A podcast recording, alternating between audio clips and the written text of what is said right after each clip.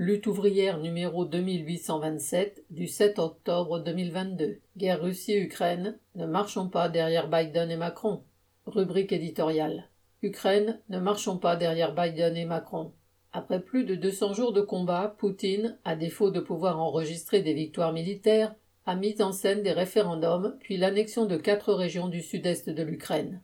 De Biden à Macron, les dirigeants impérialistes ont poussé des cris indignées et dénoncé le cynisme et l'escalade dont Poutine se rendait ainsi coupable. Les puissances impérialistes n'ont pourtant rien à envier à Poutine en matière de cynisme. Elles pleurent sur les droits bafoués du peuple ukrainien, tout en continuant à piétiner allègrement ceux de nombreux peuples, de l'Irak à la Palestine, des pays du Sahel au Yémen. Quant à l'escalade guerrière, elle n'est pas dans les rodomontades verbales de Poutine, mais dans les moyens ô combien matériels, armes, instructeurs, conseillers et autres satellites fournis par les pays impérialistes.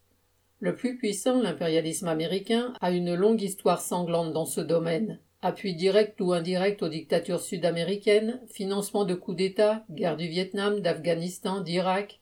Pour asseoir la domination de ces capitalistes et préserver leurs intérêts d'un bout à l'autre de la planète, l'État américain n'a jamais hésité à fouler aux pieds les droits des individus comme des peuples. Les puissances de second rang agissent de même, et quand Macron se prétend protecteur des peuples, c'est toujours pour mieux préserver les profits des grands groupes tricolores, des Total Energy, Bolloré et autres Dassault.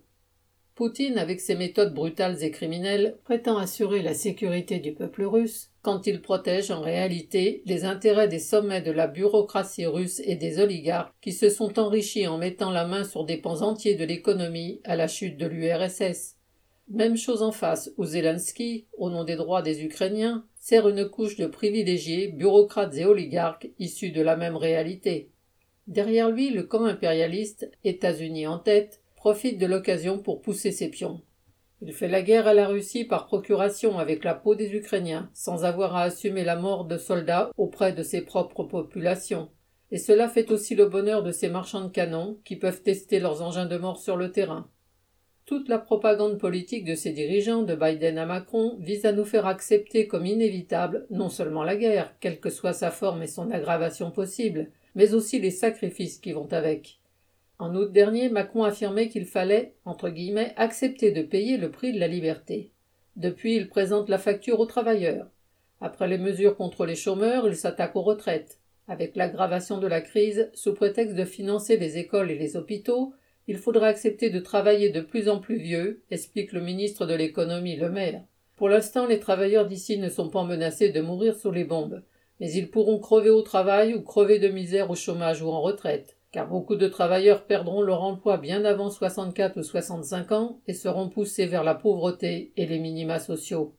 Macron n'a qu'une feuille de route, aider les capitalistes à maintenir et aggraver l'exploitation, ici et partout sur la planète, pour qu'ils continuent à amasser les profits. Et c'est à son gouvernement qu'il faudrait faire confiance face à la guerre quand les problèmes se posent en termes de vie ou de mort L'impérialisme français, dont la sale guerre contre l'indépendance des Algériens faisait un million de morts il y a soixante ans, n'a jamais cessé d'intervenir militairement en Afrique. Il le fait, dit-il, au nom de la paix, de la sécurité ou de la lutte contre le terrorisme, alors que son objectif est de maintenir ces régions dans sa sphère d'influence.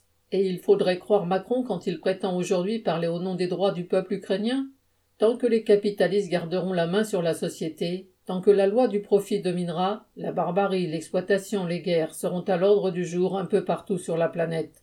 Tant que la concurrence et la guerre économique capitaliste domineront, l'ensemble des travailleurs et des classes pauvres vivront sous la menace de voir un jour ces guerres économiques ou ces conflits localisés embraser le monde entier et les transformer en chair à canon.